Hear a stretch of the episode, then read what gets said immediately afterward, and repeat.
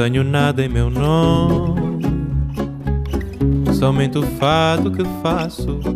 Esto es Vidas Prestadas, un programa sobre libros y sobre mundos posibles. Un programa sobre ficción, sobre no ficción, sobre poesía, teatro, cine, arte, música, todo aquello que puede caber en un libro. Este es un programa para nosotros, los lectores. Nada em meu nome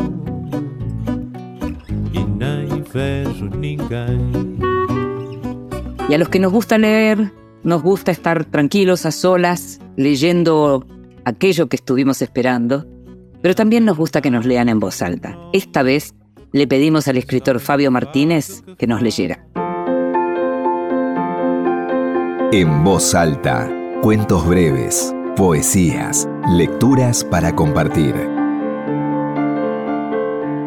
El 5 de abril de 1994, Kurt Cobain se clavó una triple dosis de heroína, agarró una escopeta calibre 32, la puso entre sus piernas, apuntó a su jeta y disparó. Encontraron su cadáver tres días después junto a varias latas de cerveza, dos toallas tiradas en el piso y su billetera con el carnet para que pudieran reconocerlo. Su cara quedó destrozada. Había pensado hasta en ese detalle. También se encontró un papel con una frase del tema Hey Hey My My Into the Black de Neil Young que decía, es mejor arder que apagarse lentamente. Ezequiel Villarruel, una canción punk. Fabio Martínez nació en Campamento Vespucio, Salta, en el año 1981. Pasó su infancia y su adolescencia en Tartagal y reside hace algunos años en Córdoba, donde además enseña literatura. Publicó Despiértenme cuando sea de noche, Los pibes suicidas, El río, Dioses del Fuego y su último libro del que hablamos en este programa recientemente es el libro de cuentos La Guardia de la Noche, editado por el sello Antipop. Vidas prestadas. Con Inde Pomeráñez.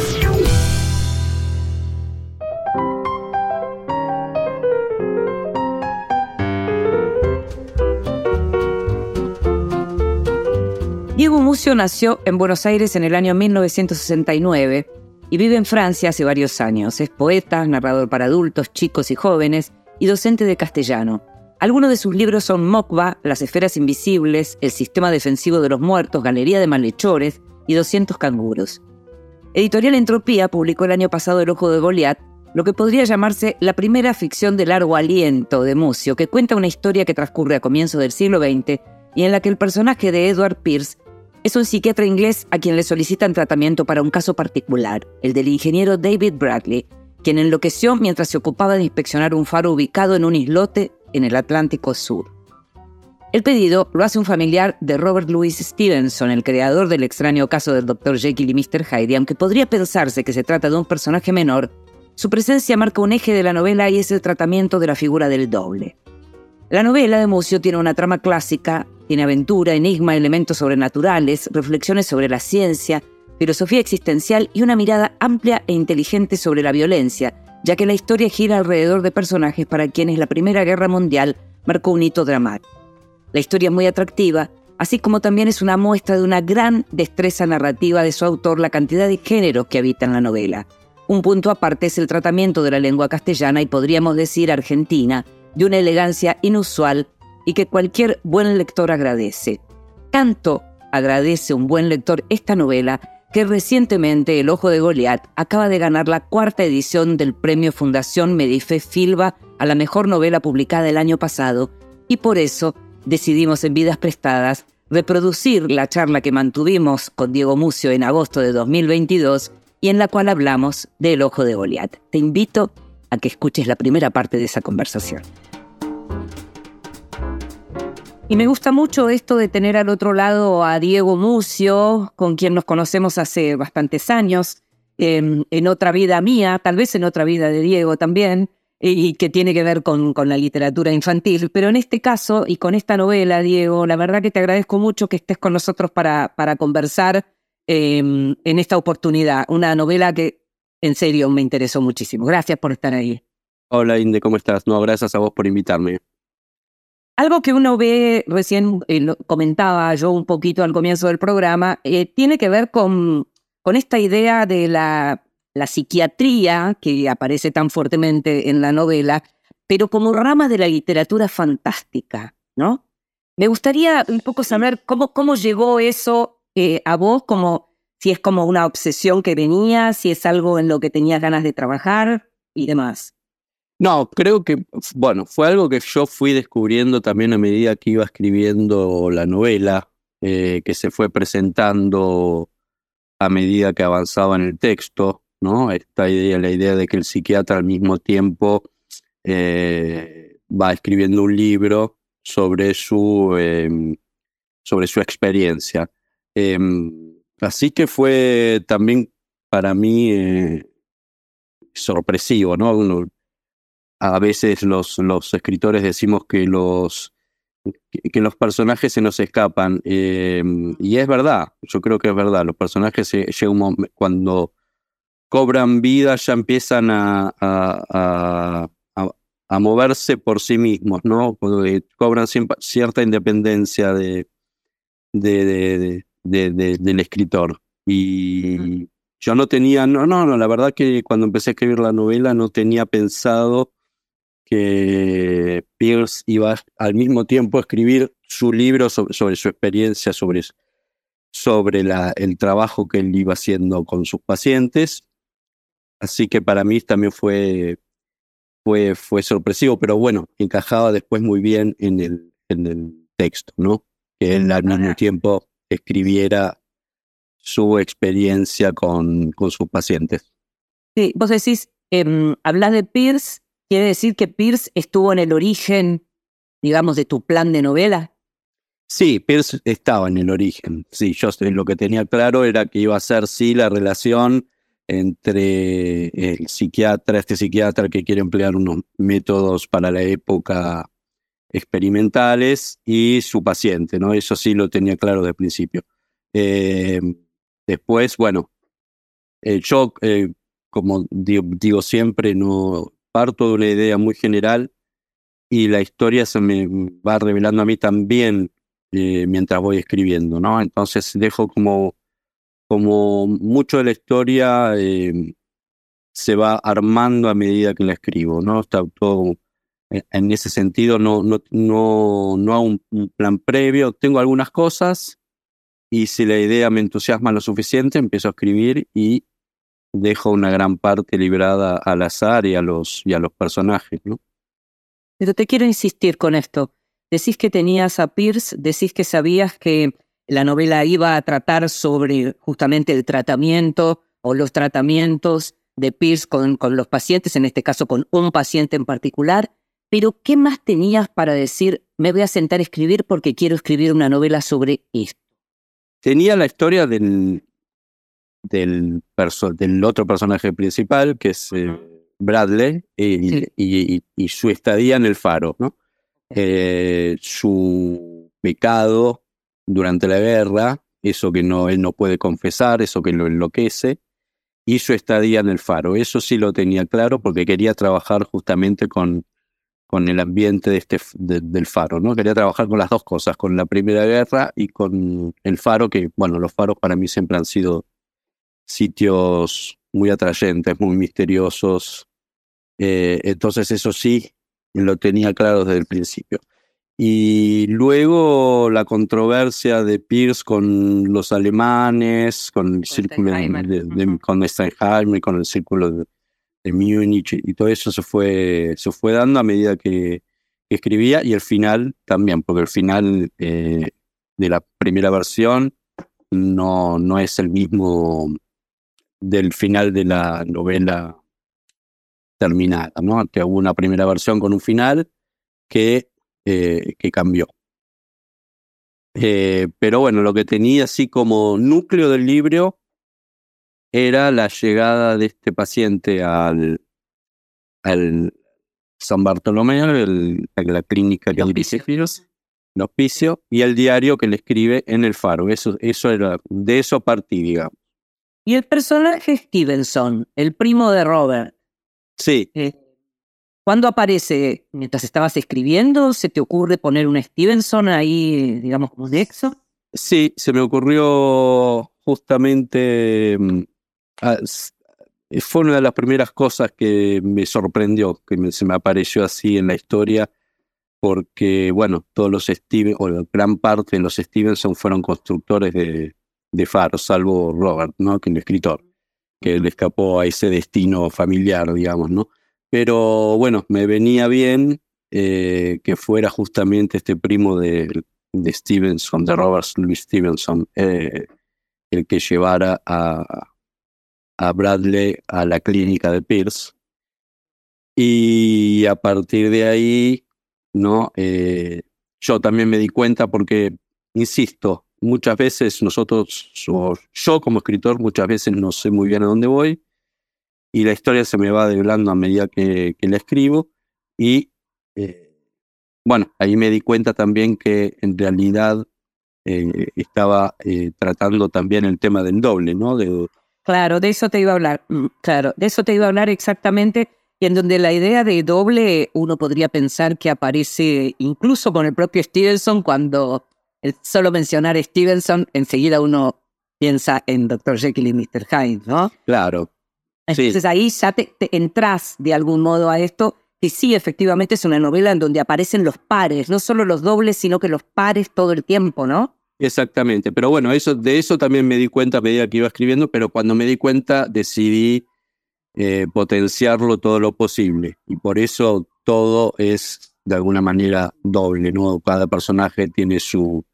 su, su, su doble o su antítesis eh, y eso se puede ver, digamos, a lo largo de toda la, la novela, incluso en los, en los epígrafes que abre cada, que abren cada capítulo, ¿no? Eh, Eso, eso de la estructura, justamente, lo de los capítulos, porque me- eh, yo casi que te estoy eh, eh, hi- hipnotizando a vos queriendo que me cuentes cómo construiste la novela, ¿no? Siguiendo un poco Sí, la historia de tu novela, pero no. Estamos hablando de, de lo que tiene que ver con los personajes que surgen y acabas de mencionar la cuestión de la estructura, que además es como, yo no diría que es estrictamente original, lo que sí diría es que la originalidad en tu novela se da que en este momento pareciera que ser vanguardia es volver a escribir literatura clásica. Me gustaría que me cuentes si pensaste en algo de esto mientras trabajabas esta novela. No mientras trabajaba esta novela, pero es algo que, eh, tal cual lo venís vos de decir, es algo que pienso hace muchos años, ¿no? Que de alguna manera lo que, lo que ne- hoy podría ser, o hace 20 años o 30 años cuando yo empecé a escribir, lo que podría ser la, la vanguardia sería una vuelta también a lo clásico, ¿no? Pero más allá de eso, uno siempre escribe, pienso, ¿no? Lo que tipo de libro que uno quisiera leer, ¿no? Que a uno le gustaría leer. Y bueno, yo leo mucho, a, a mí me gustan mucho las historias clásicas, ¿no? Las Mm. historias que, en las cuales me puedo sumergir y, y perderme, y por eso releo mucho, leo mucho también eh, libros. Me gusta que me cuenten una historia, digamos, Ah. ¿no? Y que yo me pueda creer esa historia, más allá de que sea fantástica o realista o, o lo que fuera, ¿no? El género que fuera. Eh, me gusta mucho leer una historia bien construida, ¿no? Y bueno, es lo que intenté hacer. Mm. Es un universo de hombres, es un universo de hombres porque transcurre en un tiempo y en un espacio que era actualmente un, un- espacio y un tiempo de hombres, ¿no? Em, sin embargo, hay un personaje, el de Anne, que es una Sí. mujer, que trae como otra cosa, y no solo porque fue o aparenta ser un amor que se frustró, sino que trae otra rama también de la literatura porque aparece Alicia en el País de las Maravillas con ella y con sus mensajes. Sí. ¿Cómo, cómo surgió esa idea? Eh, bueno, eso surgió también, creo que también para darle eh, un poco de, de- de humanidad, ¿no? También a, a- a este psiquiatra tan, tan eh, sumergido en su, en, en su mundo, en su trabajo, en sus investigaciones psiquiátricas. y, y me parecía que sí, bueno, que hacía falta ahí una figura femenina, aunque Anne eh, prácticamente no aparece. No, ya no, no está en el presente, digamos. no está en el presente y cuando aparece no se sabe si es ella o su hermana, ¿no? También. Hacia hacia el final de la novela, Para seguir con el Eh, doble. Para seguir con el doble.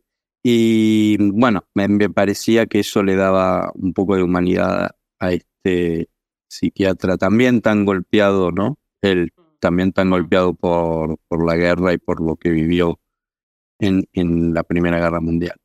Y Alicia aparece, el libro de Alicia aparece porque a mí es un libro que me, que me siempre me, me encantó, que siempre me voló la cabeza y parece uno de los mejores libros eh, de, la, de la literatura universal.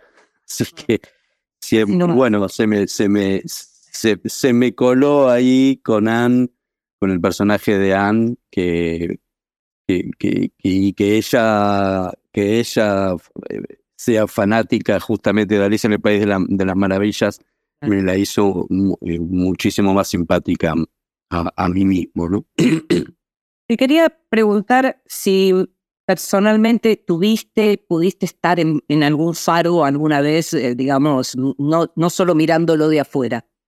Sí, visité algunos faros eh, acá en Francia y siempre tuve sí la misma la misma sensación. La, bueno, lamentablemente no estaba solo porque son visitas y son faros museos, ¿no? Entonces uno está rodeado de gente, pero siempre tuve esa misma sensación de, de, un lugar, de lugares muy misteriosos, un poco siniestros también. Eh, y eso que eran faros eh, de tierra firme, digamos. No, me- quiero ni imaginar un faro en un islote cerca de la costa de Bretaña, por ejemplo, pero rodeado de, de- del océano, ¿no? Estar solo ahí o estar de a dos en ese tipo de, de situación, de ambiente, creo que debe haber sido muy... Bueno, que a- a- a- uno, los guardianes de faro deberían ser personas verdaderamente bastante especiales, ¿no? Eh, Para soportar... eh, Te voy a hacer esta pregunta que le hice a mi marido mientras leía tu novela. Sí. Si te dijeran que te van a dejar durante una semana en un faro, en un islote, y te van a dejar la comida y te van a dejar todo lo que necesitas, simplemente tenés que racionar todo eso. ¿Te gustaría hacer esa experiencia? Sí, me encantaría. Me encantaría.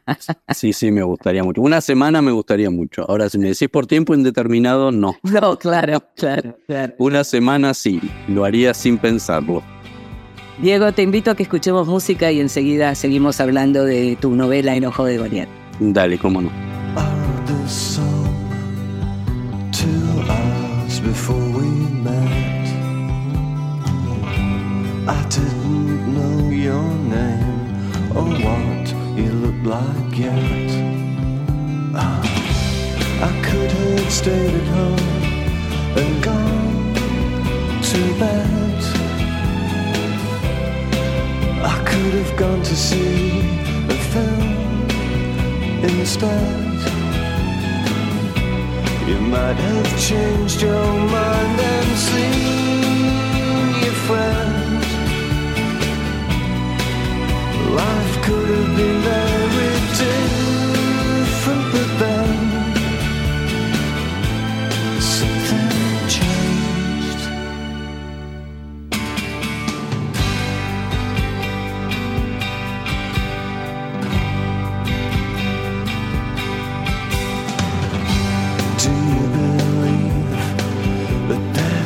up above?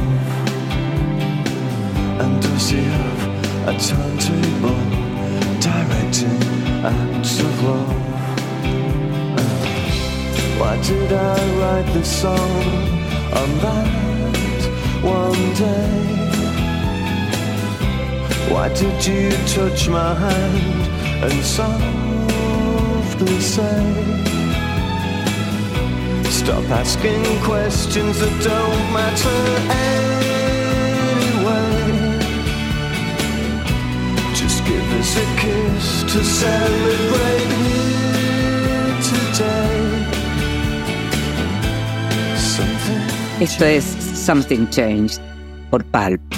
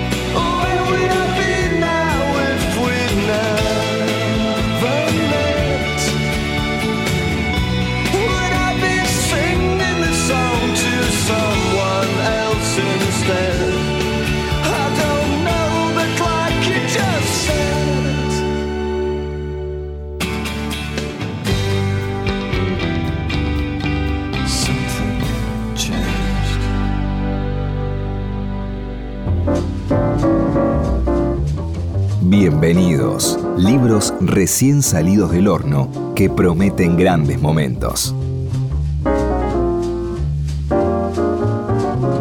Y es programa de premios este porque uno de los bienvenidos es justamente Un instante en la oscuridad de Gemma Urraca, premio novela La bestia equilátera. Es una, un concurso que se desarrolló entre octubre de 2021 y marzo de 2022. Eh, y Gemma Urraca es vasca, nació en San Sebastián y esta novela, por lo que estuve leyendo, tiene bastante que ver con algunas otras novelas que se desarrollaron en pandemia y en donde tal vez recordarás que la idea de la naturaleza apareció muy fuertemente durante el aislamiento. Y en este caso, la protagonista de la novela de Gemma, que se llama Alma Freire, a poco de cumplir 50 años, retrocede para indagar el origen de su transformación y recuerda un mes de septiembre cuando decidió aislarse de la civilización en una cabaña con el único propósito de dedicarse a escribir. Me acuerdo de Un amor de Sara Mesa, me acuerdo también de la, de la novela de, de Nurit Castellán que hablamos eh, hace muy poquito, me acuerdo de Los Llanos, en fin, montones de, de, muy buena literatura que tiene que ver con la idea de la escritura y la naturaleza. Esta novela se llama Un instante en la oscuridad, publicado por supuesto por la bestia equilátera y acaba de eh, salir, de ser publicado. Y mm, después el otro libro que tengo para ya para recomendar, sin haberlo leído, porque en su momento leí muchas de las notas que lo integran, es Arte Argentino de los años 90, ensayos, documentos, testimonios y cronologías, escrito por Fabián Levenglick y Gustavo Brusone. Fabián es crítico de arte, periodista cultural, editor. Eh, Gustavo Brusone es empresario, coleccionista, justamente hace poco empezó a poner en venta su colección. Sabés, tal vez sabés, que todo lo que tiene que ver con el arte de los 90 está siendo revisitado. Y este libro, Arte Argentino de los años 90, que es una edición de Fabián Levenglick en Adriana Hidalgo, eh, que en la colección Ensayo de Teoría Arte, recupera las notas de Fabián y los textos de Brusone de esa época, con lo cual hacen de este libro un documento muy importante para todo aquel que esté interesado en el arte, en las artes plásticas argentinas de los años 90. El libro, como te decía, fue publicado por Adriana Hidalgo.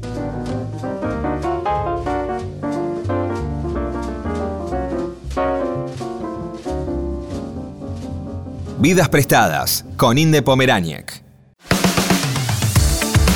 Continuamos en Vidas prestadas.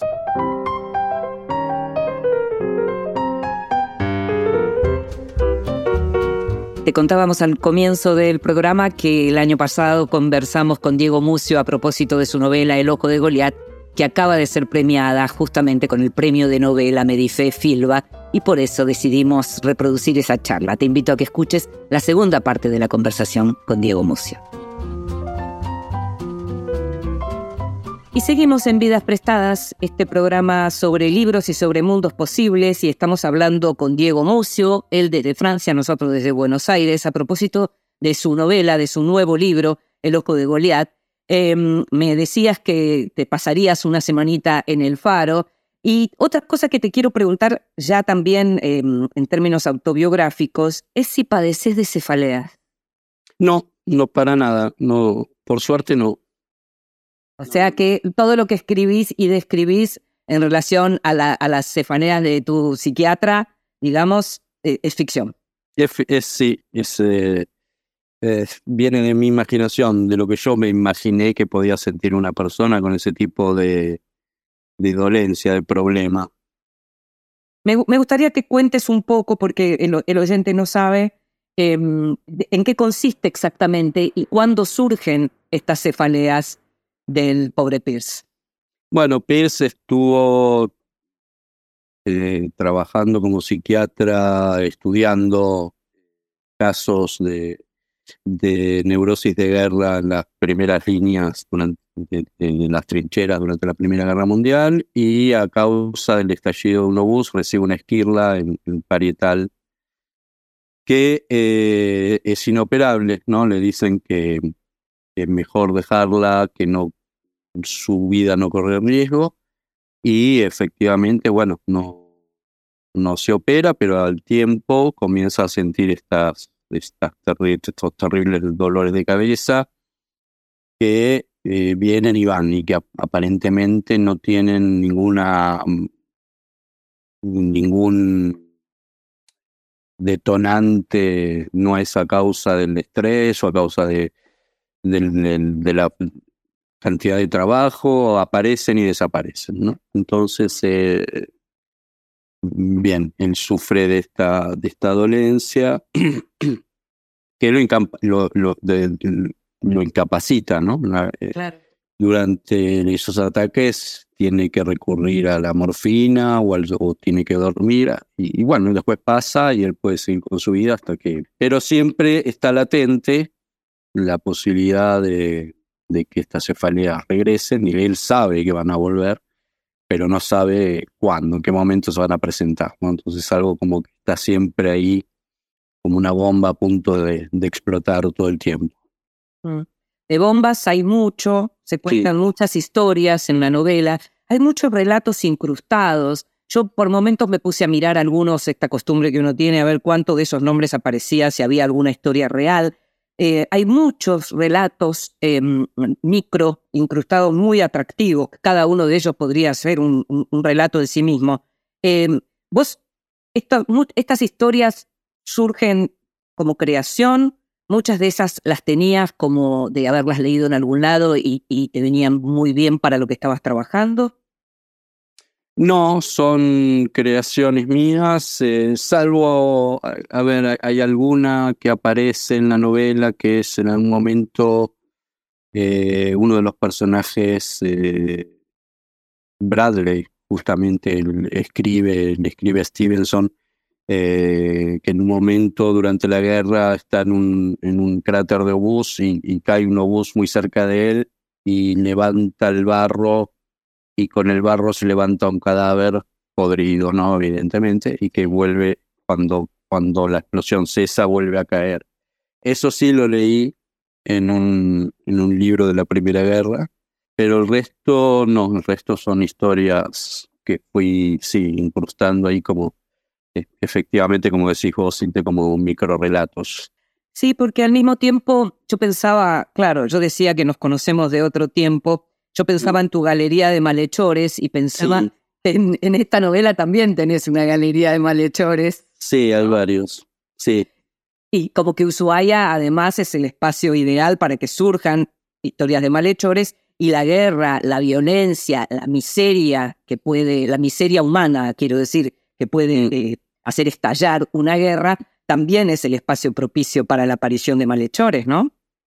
Sí, claro, y justamente eso es lo que sucede, no voy a revelar mucho sobre, sobre el tema, pero eso es lo que sucede justamente con el personaje del, del ingeniero, ¿no? De Bradley, que es hasta dónde está dispuesto a, a ir uno para, para seguir vivo, ¿no? En una, una circunstancia como esta, como, como una circunstancia de, de, de tensión extrema, como puede ser una guerra, y sobre todo como fue la Primera Guerra Mundial, ¿no? Con Sí. que los hombres no estaban acostumbrados a ese despliegue de, de locura y de violencia. Una carnicería, lo que llamaríamos, seguimos llamando una carnicería, sí. Sí, sí, sí. Em, de, eh, eso, esa circunstancias de extrema y permanente violencia, ¿no? Hasta dónde es capaz, sería capaz uno de ir para seguir vivo y, y cuál es el precio que después hay que pagar, ¿no? Por seguir vivo, justamente. Bueno, eso también es una de las, pienso, ¿no? Una de las, de los temas que trata la novela, ¿no? Sí, sí, que hay, porque hay varios de estos temas así como muy existenciales, ¿no? Que aparecen, en- más allá de que es un relato, como decimos, con un formato clásico, em, cierta cosa de enigma, de aventura y demás, lo que aparece también son como grandes reflexiones sobre lo que es la culpa, sobre em, esta, esta, esta idea del doble de la que estamos hablando.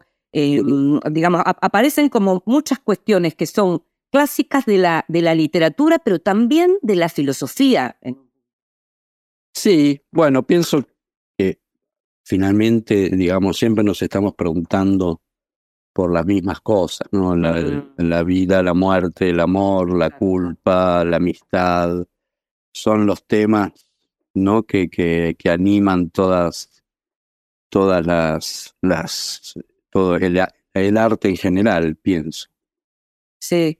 Pensaba mm, también que otra de las cosas que aparece en la novela tiene que ver con, con la lectura, por un lado, y por otro lado con el lenguaje. Aparece mucho la lectura porque incluso los que mm, los personajes son como lectores de textos de otros y de signos de otros, ¿no? Y se llama Pierce, Sí. otra parte, por si fuera poco, el psiquiatra, ¿no? Eh, si hablamos Sí. de signos. Entonces, leen la obra de los otros y leen el, el lenguaje y los signos de los otros fo- como formas de lectura. Y después está la pérdida del lenguaje del que va escribiendo a medida que se va quedando sin lenguaje. Sí, efectivamente. Bueno, Pierce eh, em, justamente no es, es, es un lector, pero no es un lector de ficción, digamos, ¿no? Su, Claro. su novela preferida es eh, Dr. Jekyll y Mr. Hyde, pero porque ve ahí justamente algo que atañe a su, a su, a su dominio de las, la, es la psiquiatría, no en el desdoblamiento de personalidad. Pero, y él lo dice, ¿no? Que él no es, eh, que no es, eh, que no lee ficción, que le parece una pérdida de tiempo. Y, y, Bra- y Bradley de su lado tam- también, de alguna, creo que en algún momento lo dice, o por lo menos el único libro, que uno de los pocos libros que se lleva con él, se lleva un libro de un manual de matemáticas porque él es ingeniero, y aparece ahí un libro Que no sabe cómo llegó hasta que él. no sabe de poesía, que no sabe cómo llegó hasta él y que eh, después se puede eh, se puede inferir cómo llegó finalmente, no la balada del viejo marinero que habla. Claro, claro. Bueno, Y- eso- pero bueno, no son lectores mm, Claro. bastante particulares, ¿no? Porque Bradley también lee y, y, eh, siente un rigodeo también en leer el diario del, del antiguo guardián del faro, Sí. de Evans, que es un asesino, asesinó a su mujer y a su hija y las, las embalsamó. Y eh, encuentra un... No, o sea, no puede dejar de leer ese diario, en donde también se ve la locura de Evans, ¿no? La- cómo va perdiendo paulatinamente también la razón en ese faro. Y por eso digo, son lectores bastante particulares. Y Steinheimer, el psiquiatra alemán, también lo es a su manera, ¿no? Porque, es, bueno, Exactamente. logra, logra ver el mecanismo que utiliza Pierce para su propio libro y le termina diciendo lo que entre, entre estos dos psiquiatras es un, es un- más que un insulto. Bueno, usted escribió una novela, esto no es un libro de psiquiatría, esto es una Claro. novela, esto es ficción. Como mm, Ah, re- rebajándolo. rebajando, Sí. rebajándolo. Así que son todos... Pensar que a Freud, por ejemplo, una de las cosas más maravillosas que se dijo siempre de él era lo bien que escribía. ¿no? Sí, sí, O sea, claro. Una de las cosas que se destacaba en él, eh, más allá de, de sus hallazgos, entre comillas, o no comillas, científicos, tenía que ver también con las formas del relato, ¿no? Sí, claro. Eh, pero bueno, y, y- incluso el mismo Pierce lo, lo dice en un momento, que él tiene que escribir su libro, su, el libro donde él describe su método psiquiátrico, para hipnotizar a sus lectores, ¿no? Como sí. si estuviese escribiendo finalmente una novela o un relato fantástico, que creo que es la responsabilidad de, de todo escritor cuando se sienta a escribir, ¿no? Y hipnotizar de alguna forma a sus lectores. Prohibirles abandonar el- la lectura. Claro, claro. Em, ahí mm, ya vamos a ir eh, como, como cerrando, y, pero te quería preguntar en relación a la Primera Guerra, que es tan fascinante. Estuviste leyendo mucho eh, y estuviste viendo arte, porque hay un arte fabuloso sobre la Primera Guerra, ¿no? El expresionismo alemán. Sí, sí, sí. Justamente hace, hace muy poco, hace, hace 15 días estuve en España y estuve visitando el, el Museo Reina Sofía, donde había justamente una exposición de, expresionistas alemanes. Pero sí, hace, hace muchos años que leo sobre la Primera Guerra Mundial y aparte, bueno, tengo la gran ventaja desde hace unos años, de hace bastante tiempo, de, de vivir en, aquí en Francia de poder visitar de vez en cuando eh, museos dedicados al Claro. tema, o, eh, sitios donde, donde se peleó, eh, incluso, bueno, aquí en, en, en Francia, entre las familias francesas, es algo que está muy presente. Cada pequeño pueblo tiene su monumento al, a los combatientes de la Primera Guerra. En la familia, mi mujer es francesa y en su familia este, hubo combatientes en la Primera Guerra y mi suegra tiene en su casa el casco de su, eh, de su abuelo de la Primera Guerra. Así que eso es todo que está, es algo que todavía, como tan, como, como con la Segunda Guerra Mundial, pasa exactamente lo mismo. Sin duda. Eh, entonces, bueno, tuve la suerte, entre comillas, de, no tengo la suerte, entre comillas, de estar cerca de, todo ese escenario, pero sí, es, eh, es algo que a mí me, me apasiona hace mucho tiempo y leo todo lo que puedo sobre el tema. Diego, te hago la última pregunta. ¿Vivir lejos de tu país de origen te permite de algún modo concentrarte más en lo que tiene que ver con la literatura al estar como más distante de la, de la vida cotidiana, digamos, también, que no es una guerra, pero que se parece bastante por- en, algunos momentos en la Argentina? Sí, bueno, tengo, tengo la ventaja también de, bueno, tengo trabajo como profesor de español. eh, y sí, efectivamente, uno tiene más tiempo y tiene más disponibilidad para la lectura y para la escritura. eh, sin duda, que tengo más tiempo que, que el que tenía cuando, cuando vivía en Argentina. Sí, sí, efectivamente. Eh, la- Sí, de- no, no, la, la contrapartida es que, bueno, no puedo estar tampoco muy cerca de todo lo que se va publicando en Argentina, ni leer todo lo que se va publicando en Argentina. Me llegan algunas cosas, cuando viajo puedo, puedo comprar eh, libros que, tengo ganas de leer, pero no los tengo así en, en lo inmediato y es algo que me gustaría poder eh, estar más, más al tanto o leer mucho más de todo lo que es de todo lo que se va publicando en Argentina, que es mucho y que es muy bueno. Te decía que muchas gracias por estar ahí. Eh, gracias por esta novela que, que realmente recomiendo con mucho entusiasmo. eh, y nada, la seguimos. Tantos años que nos conocemos. Seguramente nos vamos a volver a encontrar allá, acá o donde sea. Allá o acá, seguramente. Muchísimas gracias a vos, Inde. Un abrazo, ¿eh? Chau, chau. Saludos. Chau, chau. Me decís, me decís que te puedo salvar, que te puedo sacar. De donde estás, que te puedo sanar, que te puedo besar, que te puedo soltar, que te puedo volar.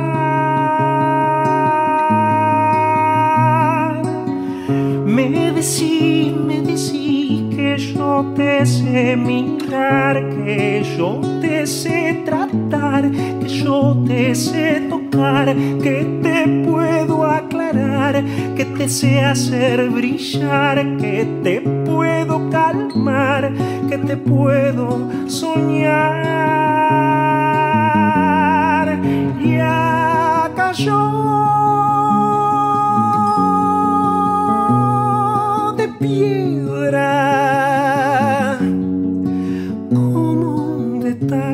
Escuchamos la voz de Gabo Ferro, como un motivo. un motivo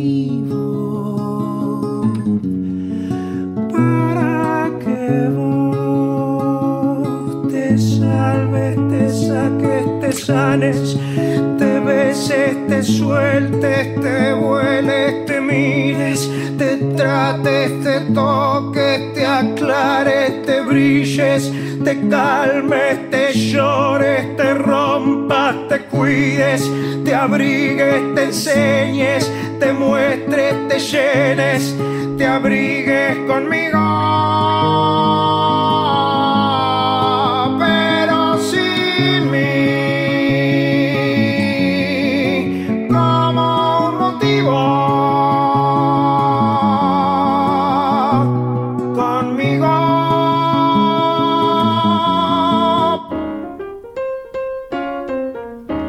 Mesita de luz. Grandes lectores nos cuentan qué están leyendo. Hola, mi nombre es Leticia Obeid y voy a describir lo que hay en mi mesita de luz, que tiene un compartimento bastante profundo donde se van apilando libros que tengo planeado leer, otros que estoy releyendo, otros que están ahí como amuletos y serían más o menos en el orden en que los fui sacando. Primero Ni puedo ni quiero de Lydia Davis en edición de Eterna Cadencia libro favorito que me encanta releer de a pedacitos. La biografía de Virginia Woolf, eh, que se llama La vida por escrito, de Irene Chiquiar Bauer. Lo tengo para leer, es enorme, hay que agarrarlo con cierto entrenamiento en los brazos. Eh, el espectáculo del tiempo de Juan José Becerra, que ya lo empecé y quedó, pero lo quiero terminar para devolver, porque me lo prestaron. Dos libros de Ezequiel Alemián, que estuve, que estuve leyendo y releyendo recientemente. Uno es Anexo Lindsay de Caleta Olivia y el otro es Impresiones de la editorial Excursiones. Un libro de Daniela Slipak que se llama Discutir montoneros desde adentro, eh, editado por siglo XXI, que tengo que leer pronto. Hamaca Paraguaya de Gabriela Borrelli Azara, que ya leí y me encanta tenerlo a mano un texto camino, que son textos wichis, eh, compilados por Dani Selco. También los leí y los tengo en mano porque me encanta. Las ilusiones perdidas de Honoré de Balzac es un proyecto también a largo plazo. Y por último, un libro de Rabia Lamedin que volví a traer desde mi biblioteca. Se llama An Unnecessary Woman y se tradujo en español como La mujer de papel. Ah, y eh, tengo otro de Clarice Lispector, chiquito también, tipo amuleto, que se llama Silencio.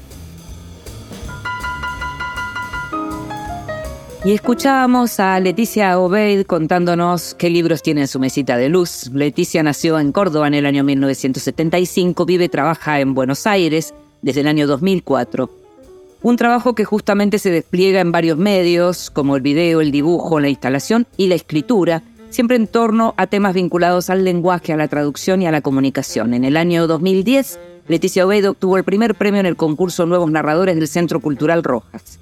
Publicó las novelas Frente, Perfil y Llanura y Preparación para el Amor en Caballo Negro y también la novela Bajo sus pies, que fue publicada por Blatt y Ríos. Su último libro es Galería de Copias con prólogo de Alan Pauls y fue publicado por Ripio. Libros que sí, títulos nuevos y no tan nuevos que son imperdibles. Y en libros que sí tengo para recomendarte una novela y un ensayo, en ambos casos muy buenos libros. En el caso del ensayo es La vida emocional del populismo de Eva Iluz, la autora franco-israelí que nació en Marruecos y que fue muy conocida en su momento por un libro importante eh, y muy recomendable que se llama ¿Por qué duele el amor? Y en este caso, la vida emocional del populismo tiene una bajada que es como el miedo, el asco, el resentimiento y el amor socavan la democracia. Es un libro que Eva Iluz escribió y publicó a comienzos de este año, está publicado por Katz en español, Eh, fue publicado originalmente a comienzos de año, cuando ya la sociedad israelí estaba mm, enfrentada, gran parte de la sociedad se estaba enfrentando al primer ministro eh, Benjamín Netanyahu, pero por supuesto que antes de la masacre del 7 de octubre que cometió el eh, grupo terrorista Hamas en el sur de Israel, eh, y por supuesto antes de esa masacre, de esa toma de rehenes y de la respuesta tremenda de Israel que ya lleva miles y miles de muertos en la franja de Gaza. Sin embargo, ¿por qué me parece que es fundamental que se lea este libro? Primero, porque Eva que es una persona que está siempre pensando cosas que tienen que ver cómo se pueden mejorar las sociedades, justamente estaba analizando algo que tenía que ver con su país, con, eh, donde vive ella, con Israel, pero también con otros países en donde la ultraderecha está haciendo avances importantes y todavía gran parte de la sociedad no termina de entender cómo ocurrió algo así. En este caso, además, Eva Ailuz es una de las intelectuales israelíes que dice que la izquierda del mundo está abandonando a la izquierda israelí a propósito del conflicto en Medio Oriente. La vida emocional del populismo es un ensayo serio, riguroso, que explica el modo en que las emociones pueden afectar la democracia, de qué manera la gente puede, ligándose por las emociones, dejar de pensar el modo en que lo que se está eligiendo puede afectar las sociedades. Es muy recomendable y fue publicado por Katz. La ficción que tengo para recomendarte, ya habíamos leído, yo ya había leído la, anterior novela de Luciana de Luca, que me había gustado muchísimo. Eh, el, libro anterior eh, de Luciana se llama Otras cosas por las que llorar y habíamos estado hablando en Vidas Prestadas. Y esta nueva novela se llama El amor es un monstruo de Dios eh, y que cuenta la historia en, primera persona, una, una, mujer que no nació eh, precisamente con el, dentro de lo que es el canon de la belleza, que tiene una madre muy poderosa que la hizo sentir siempre muy mal, tanto a ella como a su hermano, que es alguien que no habla ni escucha y que solo se comunica desnudo con los chanchos en un pueblo. Em, hay pueblo, hay río, hay gente que habla, que susurra, hay mucho comentario acerca de lo, desagradable que puede ser una mujer fea y enorme como es ella, pero sobre todo lo que hay es un dolor muy grande por lo que significa mm, el desagrado que su madre le, traduce permanentemente. Hay un padre muy débil que busca escaparse de todas las maneras y lo hace de la peor. Y, y lo que hay es una escritura, que es la escritura de Luciana de Luca, maravillosa. En la novela en determinado momento aparecen dos mormones con, con sus Biblias puerta por puerta la novela comienza con una huelga municipal que hace que los cuerpos no sean enterrados, con lo cual el pueblo está tomado por el olor y por las moscas, y cuando aparecen estos mormones pareciera que traen con ellos la solución.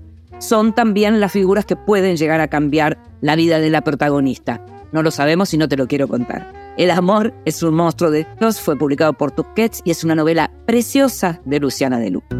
No tengo nada en meu somente o fado que faço. Meu coração não tem. Y llegamos al final de este Vidas Prestadas que vas a poder escuchar en la página de Radio Nacional y en tu plataforma de podcast favorita.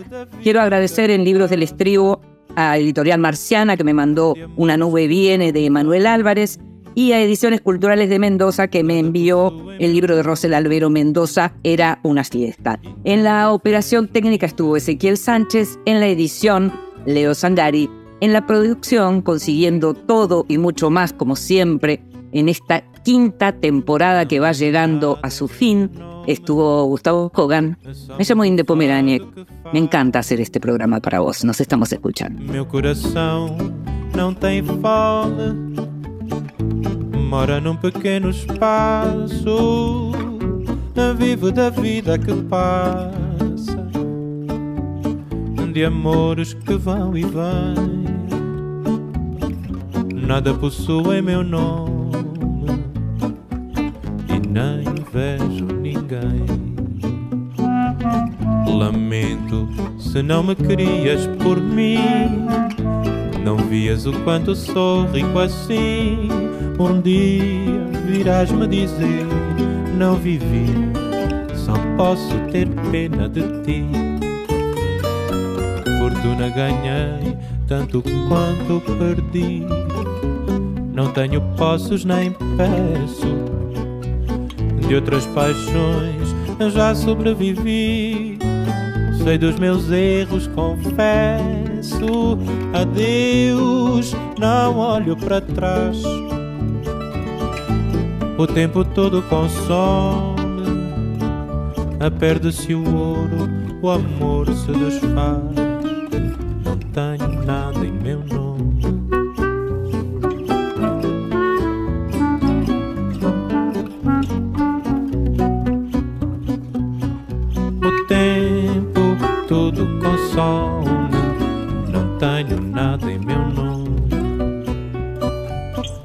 O tempo